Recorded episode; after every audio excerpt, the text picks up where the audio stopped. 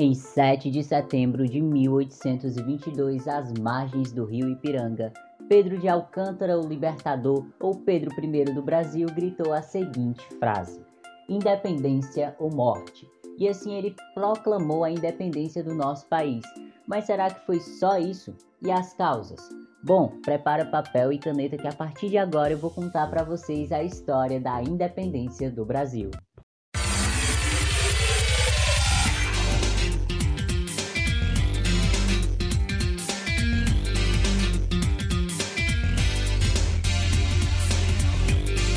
Começa agora o podcast.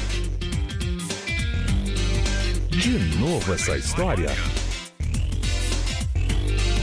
Podcast. De novo essa história?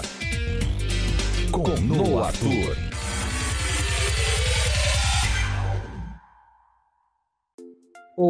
Olá, pessoas! Tudo bom com vocês? Eu sou o Arthur, sou quase um professor de história, tá faltando só me formar. E sejam todos muito bem-vindos ao podcast De Novo Essa História, onde eu sempre vou trazer um assunto massa de história para falar para vocês. Essa semana, no dia 7 de setembro, a gente comemorou 200 anos de independência do Brasil. E por isso eu resolvi aqui fazer uma semana bem especial falando sobre a história da independência. Domingo eu lancei episódio falando sobre a vinda da família portuguesa para o Brasil e né, o período joanino. E hoje eu vou estar falando sobre a independência do Brasil, amanhã sobre o primeiro reinado e no domingo falando sobre o segundo reinado. Então são três episódios seguidos para vocês, porque essa é uma semana muito especial. Agora, sem mais delongas, bora pro assunto. Bora lá fazer um resumão? Então, no fim da Revolução Francesa, lá em 1799, um doidinho chamado Napoleão Bonaparte, ele subiu ao poder. Esse cara, ele começou a andar por toda a Europa, destronando vários reis, conquistando e anexando vários países à França. Só que o pequeno Napoleão, ele sonhava alto, muito alto. E ele queria conquistar nada mais nada menos que a Grã-Bretanha, né, lá na Inglaterra. Só que para conquistar a Grã-Bretanha, ele tinha que passar pelo mar, porque a Grã-Bretanha é uma ilha. E a Inglaterra era o quê? A rainha dos mares. Então Napoleão ele não conseguiu derrotar a marinha britânica. Com o ego dele muito ferido, ele resolveu declarar um chamado bloqueio continental em 1806. O objetivo desse bloqueio era impedir que outros países europeus fizessem comércio com a Inglaterra. E aí vários países adotaram o bloqueio continental. Portugal falou que ia adotar, mas não adotou. Sabe por que Portugal não adotou? Porque vejam bem, Portugal já tinha uma aliança bem antiga, né? bem mais antiga que o Napoleão, com a Inglaterra. E Portugal precisava né, do comércio inglês para prosperar. A França ficou com raiva, né? o Napoleão ficou com muita raiva e decidiu invadir Portugal. E o príncipe regente de Portugal na época, Dom João, ele teve a brilhante ideia de vir para o Brasil, que era a sua maior colônia. Então ele pegou a família real inteira, a corte portuguesa e mais 15 mil pessoas e vieram para o Brasil. E aí eles chegaram em Salvador no dia 22 de janeiro de 1808. Foram recebidos com muita festa. E isso mudou totalmente o Brasil, que era colônia, principalmente o modo administrativo né? Porque aqui existia antes o chamado Pacto Colonial, e esse Pacto Colonial fazia com que o Brasil só fizesse comércio com a sua metrópole. Já que o Brasil era colônia de Portugal, o Brasil só podia fazer comércio com Portugal. Mas com a vinda da família real portuguesa para o Brasil, o Brasil ele para de ser colônia e passa a ser ali o principal, né? O principal entre os países. Então ele pode começar a fazer comércio com outros países, principalmente com a Inglaterra e isso ficou conhecido como a abertura dos portos às nações amigas. Se vocês quiserem saber mais sobre essa história do período joanino, é só vocês escutarem o episódio passado. Aqui eu tô só fazendo um resumão, então eu tô falando bem rápido e bem por cima, certo? Aí continuando. Em 1814, a França ela sai derrotada, né? ela é derrotada. Só que o Napoleão ele tinha bagunçado a Europa inteira. E aí os países eles se juntam no chamado Congresso de Viena e falam para a família real que eles já podem voltar para Portugal. Afinal, não tem mais o Napoleão para atrapalhar a ida deles para lá. Só que Portugal, né, a família real portuguesa, estava gostando daqui do Brasil e eles não queriam sair tão cedo. Por isso que em 1815 o patamar do Brasil é elevado, ele deixa enfim de ser colônia, ele se transforma em um reino e aí ele passa a ser conhecido como Reino Unido de Portugal, Brasil e Algarves. E a capital desse reino vai ser lá no Rio de Janeiro. Vale ressaltar que o Rio de Janeiro é a primeira e única capital europeia fora da Europa. Pronto, dei um resumão aqui né, do período joanino que vocês podem escutar melhor no episódio passado, certo? Agora eu vou falar sobre duas evoluções que antecederam a independência e foram muito importantes. Ainda no período joanino, lá em 1817, aconteceu o último movimento separatista do Brasil, né? Para fazer o Brasil ficar independente. Eu já falei desses, desse movimento bem rapidinho lá no Instagram. Tem uma publicação que eu falo sobre a Inconfidência Mineira, que eu falo sobre a Conjuração Baiana e a Revolução Pernambucana, que é o movimento que eu vou falar agora, certo? Então lá no Instagram já tem publicação sobre isso aí. Mas vamos lá. É, o Brasil ele já tinha tido vários movimentos separatistas, né, como a Inconfidência Mineira e a Conjuração Baiana. Só que eles não obtiveram tanto sucesso. Mas no caso da Revolução Pernambucana de 1817, foi diferente, e eu vou explicar o motivo. É, apesar da capital do reino do Brasil ser o Rio de Janeiro, é, lá não era o local mais rico. No caso, o local mais rico né, do reino inteiro era a capitania de Pernambuco. E lá começou a rolar um papinho de iluminismo e um desejo por independência. Não era segredo algum para ninguém que Pernambuco odiava Portugal, principalmente após a chegada da família real aqui. E por que que Pernambuco odiava tanto Portugal? Porque os cargos públicos, eles passaram a ser ocupados em sua grande maioria por portugueses. Então os brasileiros que já estavam ocupando os cargos públicos foram demitidos para os portugueses poderem entrar. Além disso, né, com a chegada da corte, os impostos também aumentaram e como Pernambuco era a capitania mais rica, eles pagavam mais. E esses impostos absurdos, eles serviam apenas para duas coisas: sustentar o luxo da família real e investir na infraestrutura do Rio de Janeiro. Ou seja, só quem ganhava com isso era o Rio de Janeiro, a capital, e a família real. Aí, logicamente, o pessoal estava com raiva. Então, em 1817, os revolucionários tomam Recife, instauram um governo provisório e também proclamam a República. Mas calma, né, que essa ainda não é a República oficial, tá? Eles proclamaram a República, mas foi só ali na capitania de Pernambuco.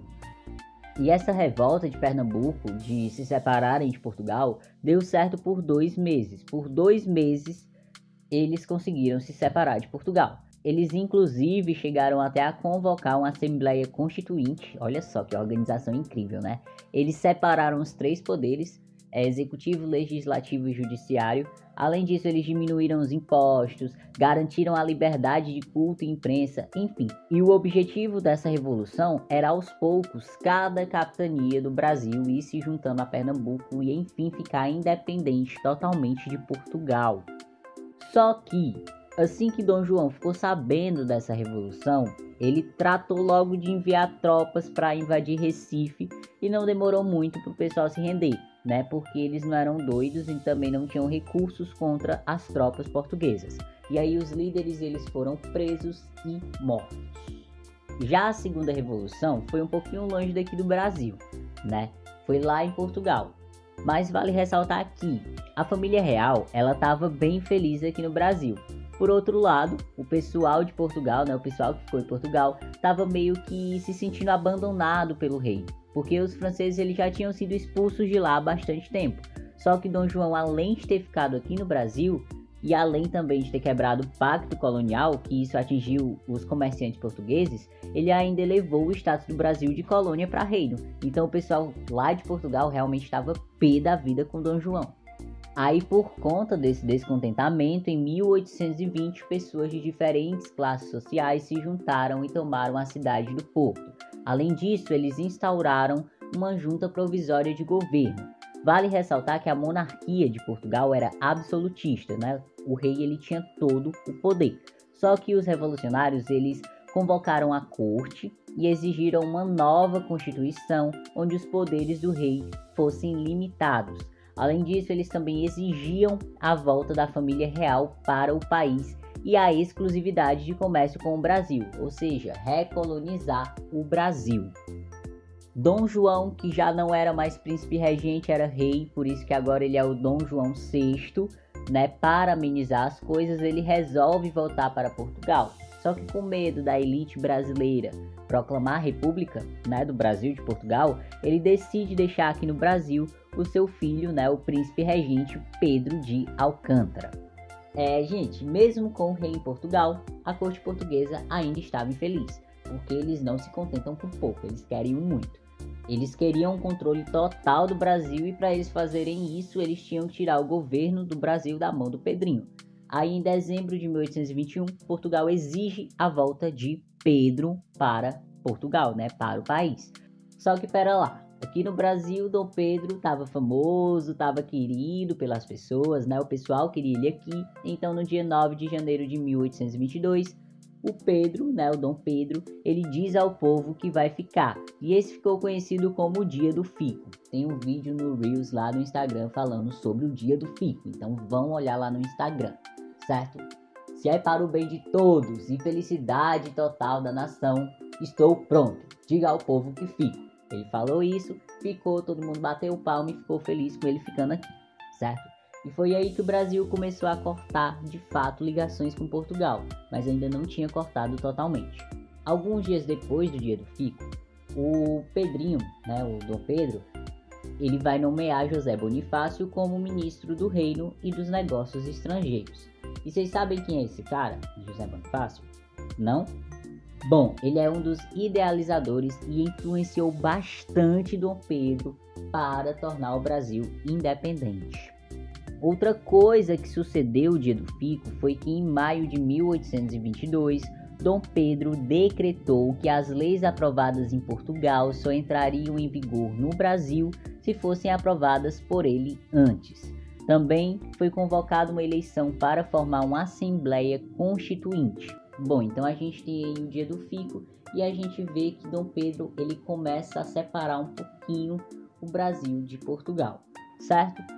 Aí no fim de agosto de 1822, o Pedro ele precisa viajar para São Paulo e deixou como regente no Rio de Janeiro a sua esposa, a Maria Leopoldina.